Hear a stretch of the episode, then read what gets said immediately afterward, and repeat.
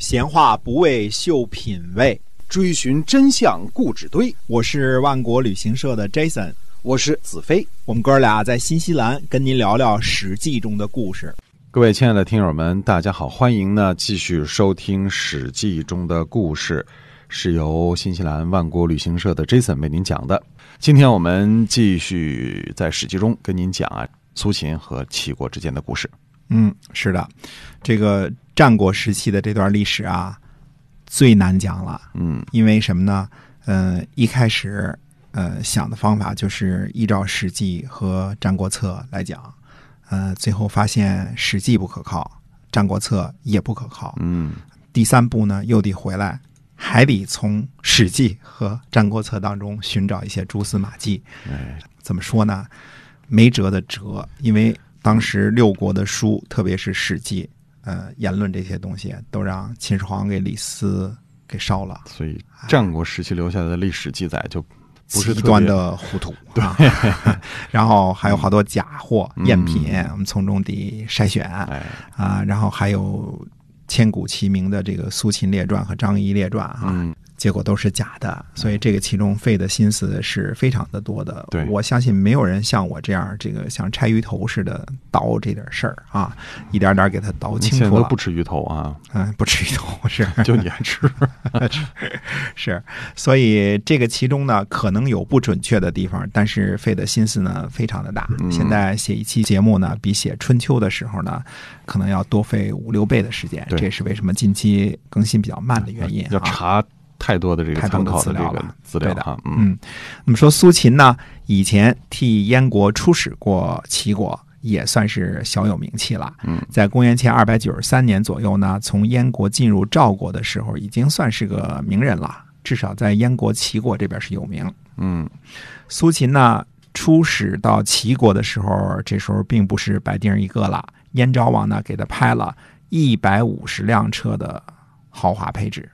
苏秦呢，到齐国的使命呢太过重大了，最起码的目的呢就是不要让齐国攻打燕国，因为燕国呢需要休养生息。聚集力量，现在就跟齐国打仗呢，无异于以卵击石。嗯而这个时候，我们说齐闵王的心思是什么样呢？齐闵王呢，选择太多了，多的有点眼花缭乱。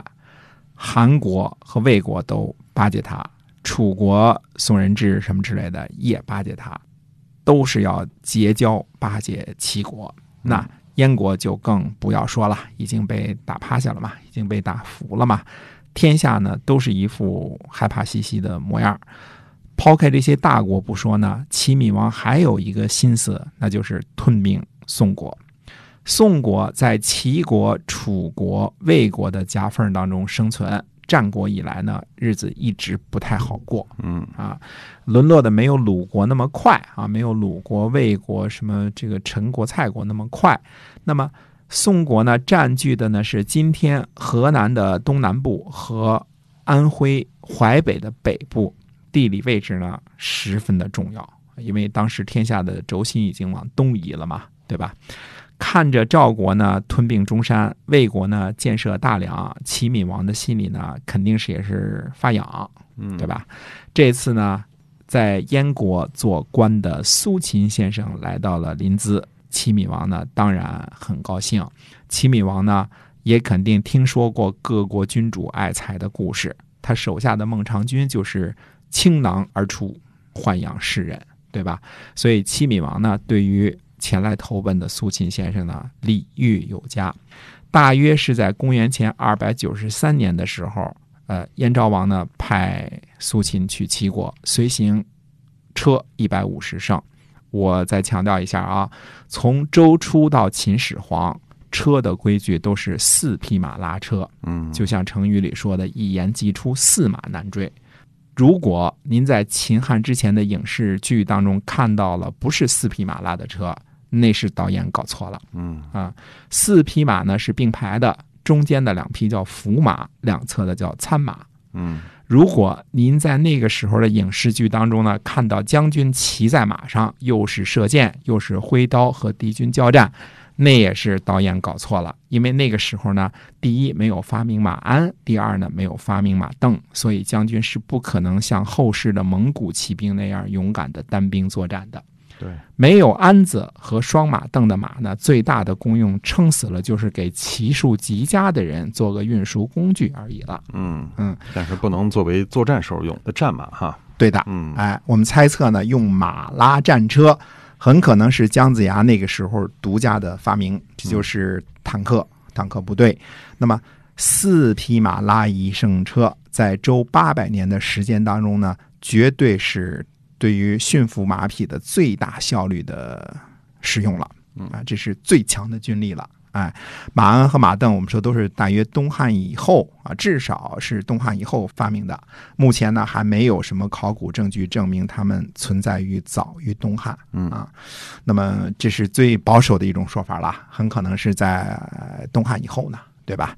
呃，因为看一些个古装剧呢特别别扭，所以啰嗦一下啊，嗯这个说一下。所以您看的什么呃，包括大汉天子啊，什么所有的这些古装剧当中，如果有。《芈月传》里边，如果将军骑着马，踩着马镫，呃，带着马鞍，这个啊又挥刀又射箭，那肯定是下拜呢啊。嗯，嗯，是后世的事儿了。后世的事儿了。对了，那么言归正传啊，苏秦带着一百五十胜车，肯定不是去齐国打仗的，嗯，因为到了公元前二百九十三年的时候啊，一百五十胜车算不上什么强大的军力了，就是个仪仗而已。嗯而秦昭王为什么会给苏秦派了这样大的一个仪仗队呢？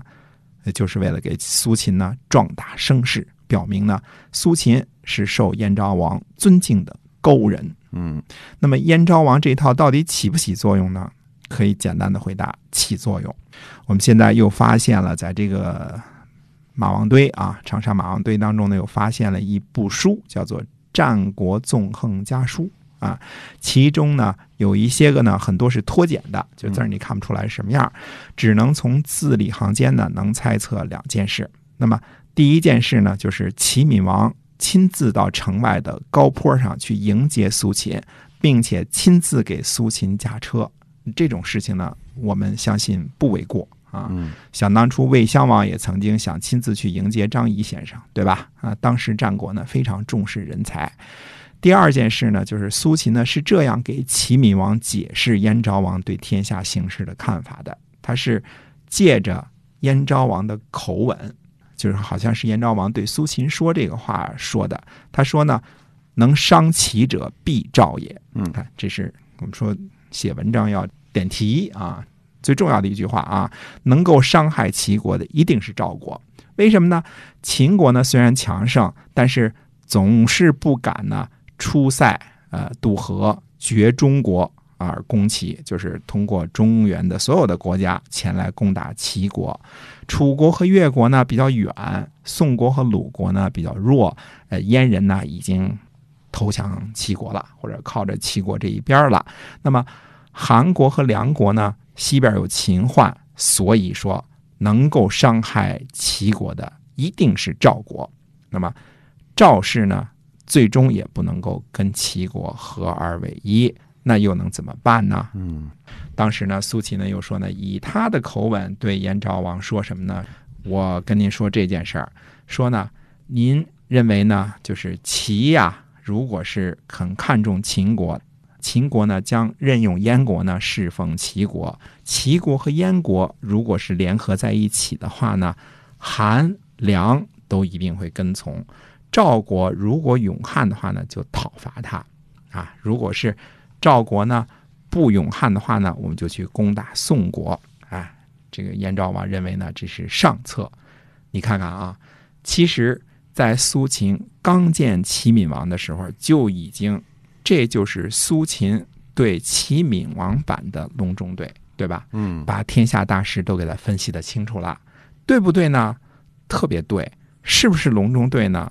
不是隆中对，因为这是想清楚苏秦先生的这个身份是双料间谍，哎他干所有的这些事儿，为齐国所有的这些个谋划，而且是借着燕昭王的口吻说出来呢，实际上就是为了达成我们说将来的那三个目的。嗯最主要的目的是让齐国得罪天下所有的诸侯，最后诸侯群起而攻之。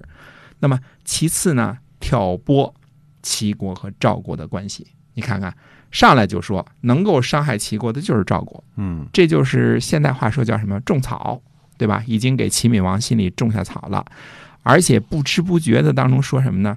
燕国是向着齐国的，燕国已经跟齐国合在一起了，是这个权力支撑齐国的，而齐国呢对燕国好也是有好处的，所以这一篇东西看着这么简单的一篇话，实际上把苏秦要干的三件事儿都已经说出来了，而这个苏秦的高明可是绝对不是一般的高明，那是相当相当的厉害。所以我们说他是古往今来第一大无间道、第一大间谍，能够干成这种事情。那么到底下边说我们苏秦先生啊，还会有什么样的表现呢？嗯，那么会从《战国纵横家》书当中呢，根据苏秦写的几封信，跟燕昭王写的几封信和跟齐王写的几封信当中呢，探寻出一些蛛丝马迹，到底苏秦先生干了些什么样的事儿，达成他的一二三三大任务的。嗯，是的。我们今天啊《史记》中的故事呢，先跟大家聊到这儿了，是由万国旅行社的 Jason 为您讲的。我们下期再会。再会。